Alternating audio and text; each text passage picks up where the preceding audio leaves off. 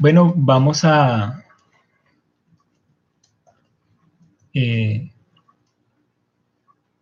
vamos a tener una breve reflexión en la palabra del Señor, Apocalipsis, el capítulo 1, los primeros ocho versículos, Apocalipsis 1, del 1 al 8.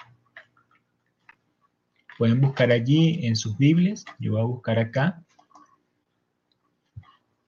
Bien, Apocalipsis 1 del 1 al 8 leemos en el nombre del Padre, del Hijo y del Espíritu Santo. La revelación de Jesucristo que Dios le dio para manifestar a sus siervos las cosas que deben suceder pronto. Y la declaró enviándola por medio de su ángel a su siervo Juan, que ha dado testimonio de la palabra de Dios y del testimonio de Jesucristo y de todas las cosas que ha visto Bienaventurado el que lee y los que oyen las palabras de esta profecía y guardan las cosas en ella escritas, porque el tiempo está cerca. Juan a las siete iglesias que están en Asia, gracia y paz a vosotros, del que es, del que era, del que ha de venir, y de los siete espíritus que están delante de su trono, y de Jesucristo, el testigo fiel, el primogénito de los muertos y el soberano de los reyes de la tierra, al que nos amó y nos lavó de nuestros pecados con su sangre y nos hizo reyes y sacerdotes para Dios su Padre. A Él sea la gloria y el imperio por los siglos de los siglos. Amén. He aquí que viene con las nubes, todo ojo le verá, y los que le traspasaron, y todos los linajes de la tierra harán lamentación por él. Sí, amén. Yo soy el alfa y la omega, el principio y fin, dice el Señor, el que es, el que era, el que ha de venir, el Todopoderoso. Amén. Amén. El Señor Todopoderoso siempre ha querido revelarse al hombre. Desde el principio, en el Génesis, vemos a Dios revelándose una y otra vez. Y como dice el libro a los hebreos, antes se reveló a través de los profetas, pero en estos posteros días ha querido revelarse hacia a través de su hijo. Esos posteros días fueron inaugurados con la venida de Jesús. Y los apóstoles como Juan recibieron revelación.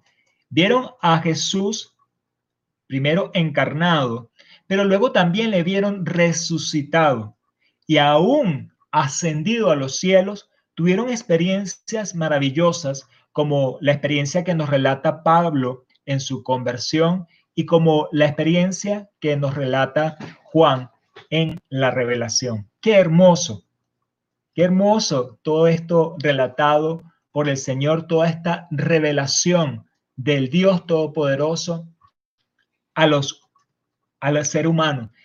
Y Jesús, Dios Todopoderoso, quiso revelársele a sus siervos, quiso revelársele a quienes le servimos, a quienes le obedecemos, a quienes le seguimos. La revelación está vetada, está escondida para aquellos que no le obedecen, que no siguieron el Evangelio. Las personas naturales leen esto y como dice Pablo, para el hombre natural es locura la palabra de la cruz, pero para nosotros es poder de Dios.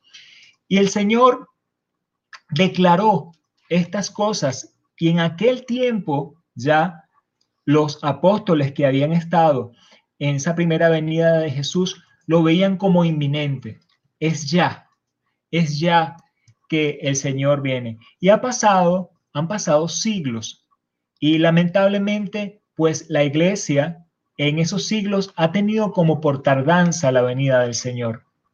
Y pareciera que cada vez la gente lo ve como algo, eh, no sé, alegórico o lo ve como algo fabuloso y no así como real, como lo veía acá Juan en esta revelación, como fue revelado en verdad. Y yo quisiera que nosotros tengamos esa revelación por muy cierta y que sepamos que estamos en esos posteros días inaugurados desde la resurrección, pero que se ha hecho un abanico grande porque Jesús no quiere que todos perezcan, sino que procedan al arrepentimiento. Entonces Jesús da testimonio, da testimonio de la palabra, de las cosas que habían sucedido, pero las cosas que iban a suceder en breve. Esas cosas que iban a suceder en breve las hemos visto acontecer a lo largo de la historia de la humanidad y cada vez muchas de estas cosas vuelven a repetirse en las historias de los pueblos y las vemos hoy palpar.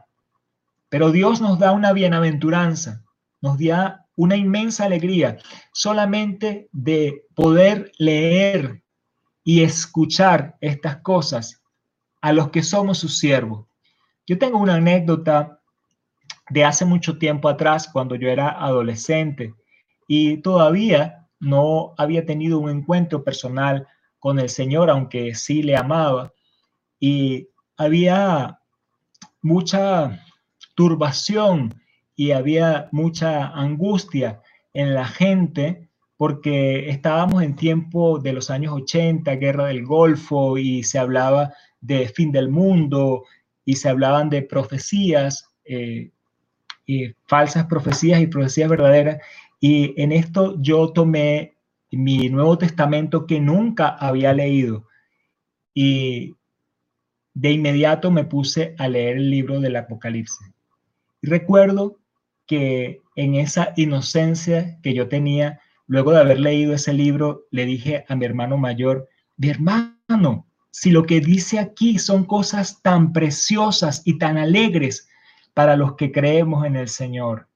Yo todavía no estaba convertido, pero Dios me reveló esa gran alegría. Y aquí nos lo dice, es bienaventurado el que lee y los que oyen esta palabra, porque el tiempo está cerca.